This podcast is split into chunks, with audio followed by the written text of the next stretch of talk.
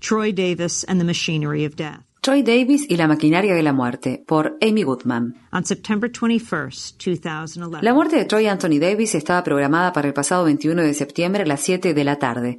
Ese día me encontraba informando desde las inmediaciones del corredor de la muerte en la prisión de Jackson, Georgia.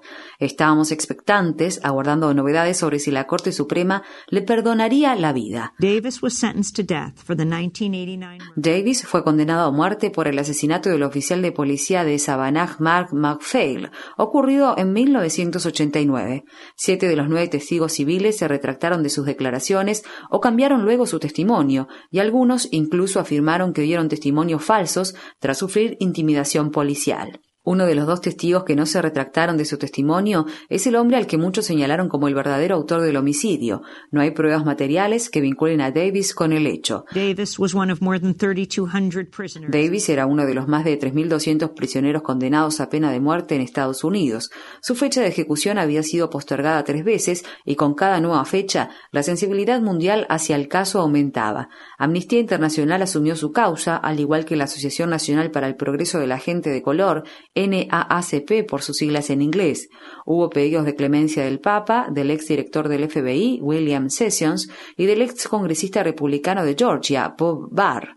Tras otorgar la suspensión de la ejecución en 2007, la Junta de Perdón y Libertad Condicional del Estado de Georgia expuso entre sus fundamentos que no se permitirá que ninguna ejecución proceda en este estado a menos que no haya dudas acerca de la culpabilidad del acusado. But it is just that doubt that has galvanized so much Pero es justamente esa duda la que generó tanta indignación a nivel mundial con respecto a su causa. Mientras esperábamos, la multitud congregada alrededor de la prisión fue creciendo. Llevaban pancartas con mensajes como demasiadas dudas y yo soy Troy Davis. Se realizaron vigilias en todo el mundo, en países como Islandia, Inglaterra, Francia y Alemania. Ese mismo día, las autoridades de la prisión nos entregaron un escueto material con información para la prensa, donde se indicaba que a las 3 de la tarde Davis sería sometido a un examen médico de rutina. routine, physical. Un examen médico de rutina. En una iglesia local situada en la misma calle de la prisión, Edward Dubos, presidente de la sede de Georgia de la Asociación Nacional para el Progreso de la Gente de Color,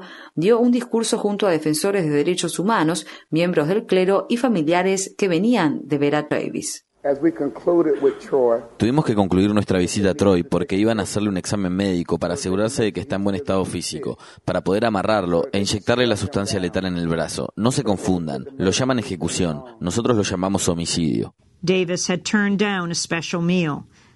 Davis rechazó una comida especial. El material de prensa describía la comida que le ofrecerían a Davis. Hamburguesas a la parrilla, papas al horno, frijoles, col, galletitas y bebida de uva.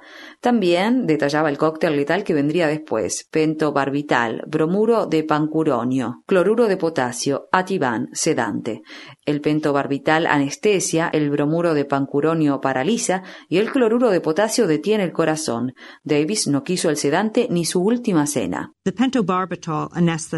A las 7 de la tarde, la Suprema Corte de Justicia de Estados Unidos estaba estudiando el pedido de aplazamiento de Davis. El caso había sido enviado al juez de la Suprema Corte, Clarence Thomas, que es originario de Pinpoint, Georgia, una comunidad fundada por esclavos liberados cerca de Savannah, donde vivía Davis.